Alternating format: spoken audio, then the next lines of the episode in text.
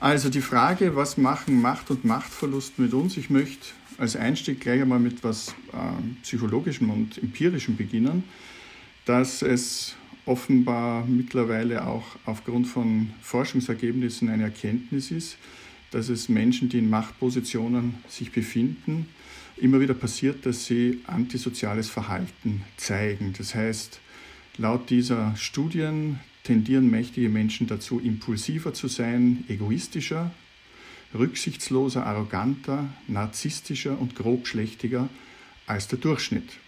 Sie gehen öfter fremd, hören weniger gut zu und nehmen seltener die Perspektive eines anderen ein.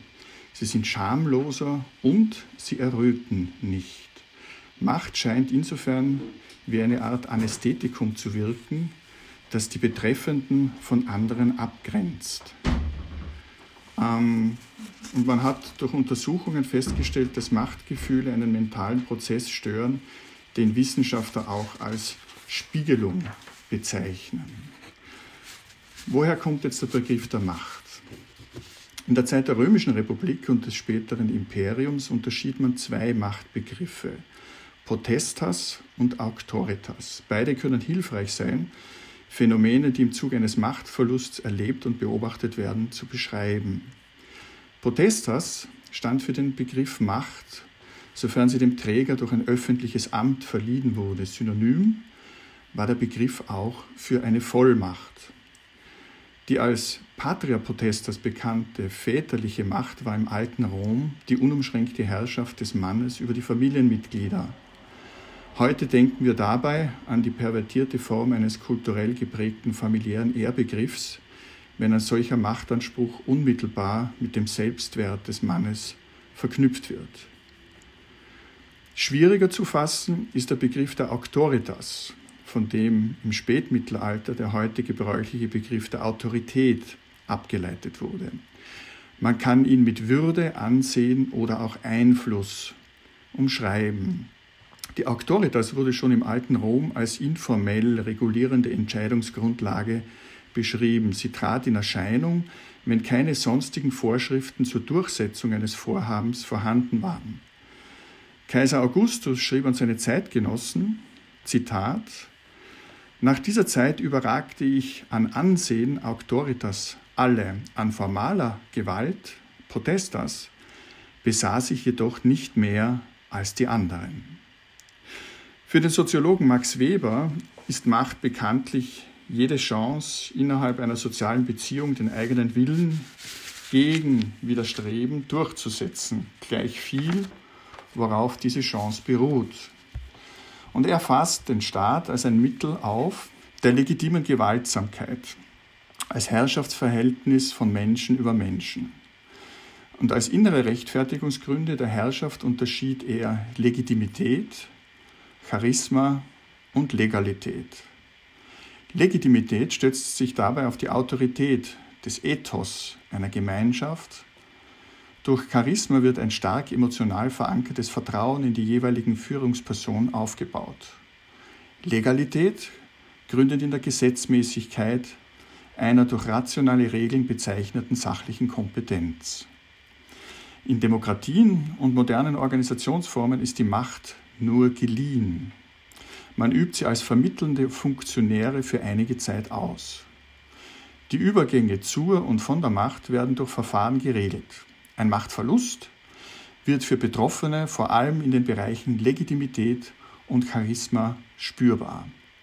Was aber bedeutet das für den oder die Einzelne? Auffälliges Verhalten bei einem Machtverlust wird heute unter dem Begriff narzisstische Kränkung zusammengefasst. Politiker oder Führungskräfte, oft solche in Organisationen mit steiler Hierarchiestruktur oder praktizierter Hackordnung, sowie Männer, die in ihrer Vorstellung eine starre, ihrer Sippe gemäße, robuste Familienstruktur leben wollen, sind dafür anfälliger. Nachdem Machtpositionen vor allem von Männern besetzt sind, bildet Medeas Kränkung durch Iasons Zurückweisung und der Kindesmord wohl die Ausnahme zur Regel. Die von der Kränkung betroffenen Persönlichkeitsaspekte wie Selbstgefühl, Selbstsicherheit und Selbstvertrauen sind wichtige Momente des Menschen, sowohl im Verhältnis zu sich selbst als auch in sozialen Verbänden. Sie bilden die Grundlage für die Selbstachtung und den Selbstwert. Durch die wahrgenommene Kränkung werden diese aber in Frage gestellt und scheinbar geschwächt. Das Individuum fühlt sich zutiefst erschüttert und greift auf erprobte und sicherheitversprechende Abwehrreaktionen wie Egozentriertheit, Entwertung anderer, übermäßige Empfindlichkeit oder Empathieverlust zurück. Durch ein Amt oder eine wichtige Funktion werden narzisstische Persönlichkeitsanteile unterstützt.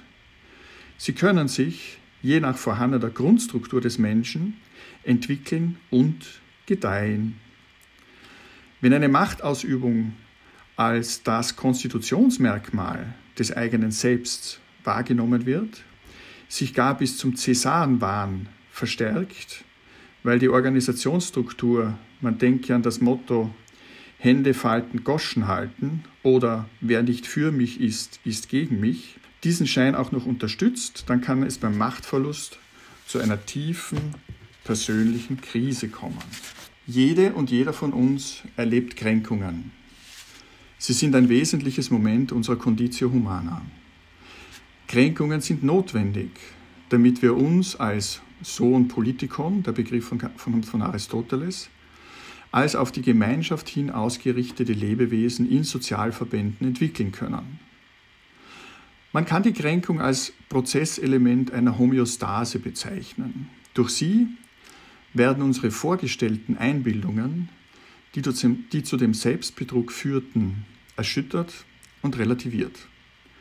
Damit können wir aus der Krise ein neues, um diese Erfahrung reicheres inneres Gleichgewicht wiederfinden. Eine narzisstische Kränkung ist also eine Reaktion auf eine Situation, die man aus der gewohnten Matrix seiner sozialen Beziehungen nicht bewerten kann. Die Frage ist, welche Bewältigungsmechanismen Betroffenen zur Verfügung stehen. Wir Menschen haben das tiefe Bedürfnis nach Anerkennung und Autonomie. Der natürliche Narzissmus leistet dabei einen wichtigen Beitrag zum Selbstbild und Selbstverständnis. Wir müssen Achtung und Wertschätzung durch andere erleben, um uns selbst bejahen und lieben zu können. Jedes Verhalten kann Kränkungen auslösen. In hierarchischen Systemen geht es bei vordergründigen Konflikten oft um Machterhalt und Vermeidung von Machtverlusten. Man muss vom Sockel stürzen, um in Stein auf ihm zu stehen. Wie bewältigt man auf gut österreichisch die emotionale Berg- und Talfahrt eines Machtverlusts? Mit Auszeichnungen. Vom einfachen Blech in der Vitrine bis zum großen goldenen Ehrenzeichen der Republik an der Brust beim Opernball. Verleihung von Würden durch Funktionen in Stiftungen oder Aufsichtsräten. Kompetenz spielt dabei meist keine wichtige Rolle.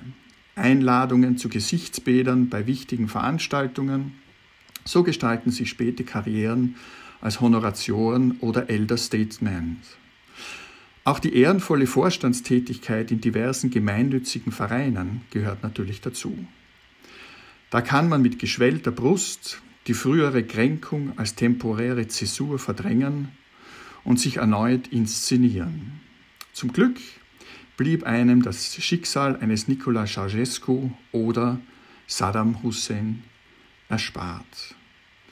Ich möchte mit einem Zitat des römischen stoischen Philosophen Epiktet, der von ca. 50 bis 120 nach Christus gelebt hat, meinen kurzen Vortrag beenden.